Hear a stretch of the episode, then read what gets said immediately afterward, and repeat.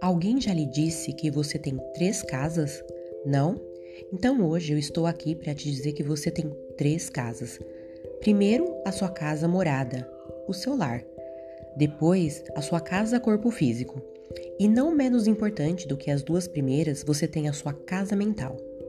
Cuide e busque equilíbrio entre elas.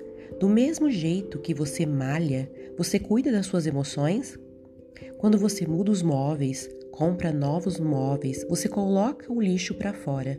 Você também coloca para fora da sua vida relações tóxicas, muda o que te incomoda, revê o que te faz sentido na sua vida, rompe com pessoas que não te fazem bem. A partir de agora, vamos juntos pensar e refletir sobre tudo que refere à sua casa mental.